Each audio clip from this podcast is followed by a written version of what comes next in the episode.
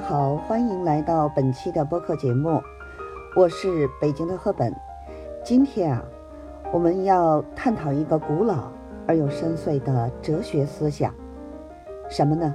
中庸，并探究呢它在如今社会规则中的适应性。首先啊，让我们来了解一下什么是中庸。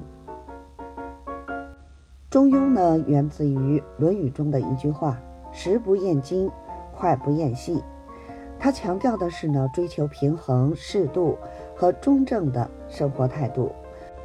中庸呢，鼓励我们在人际关系、事业发展、道德准则等各个方面寻求合理的平衡点，同时呢，追求内心与外部环境的和谐。然而呢，我们常常犯下一个错误。那就是错误的理解中庸之道。有时候呢，我们将中庸理解为平庸、无所作为，认为呢半途而废、不拼搏才是中庸的表现。这种观念的误导，导致我们在追求个人成就时，过分的追求极端，牺牲了生活的平衡和内心的宁静。事实上呢，中庸并非庸碌无为。而是在追求成功的同时，保持内心的平衡和道德的均衡。那么，中庸在当下社会规则中是否仍然适用呢？我们身处一个瞬息万变的时代，社会规则呢不断演变，价值观念也日新月异。然而呢，中庸的核心原则依然呢能够指导我们应对当下的挑战。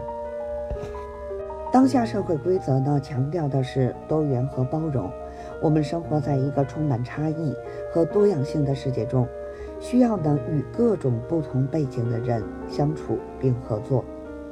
中庸的理念呢，正是帮助我们在这个复杂的社会中找到平衡点，既不偏激的归附于某一方，也不被极端意识形态所左右。它要求我们呢，以开放的心态对待他人。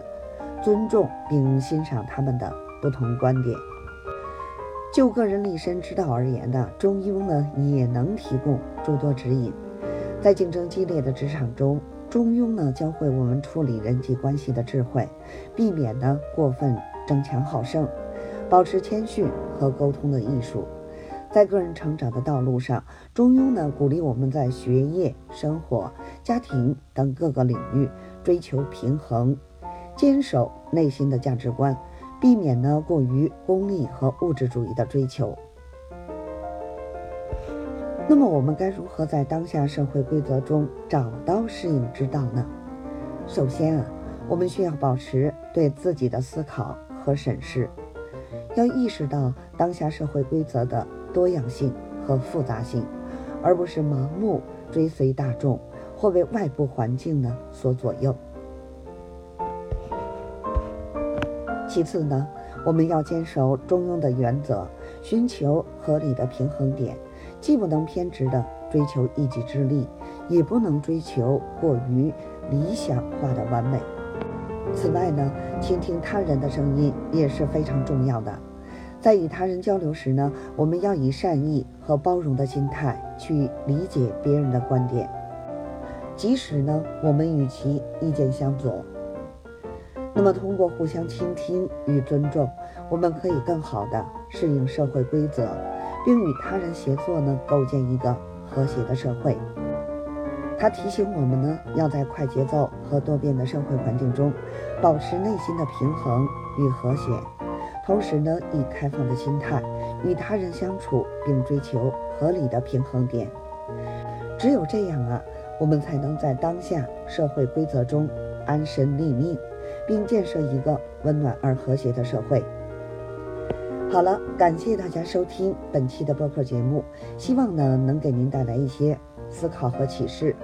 如果呢您对这个话题还有任何疑问或者观点，欢迎呢与我留言交流。咱们下期节目再见。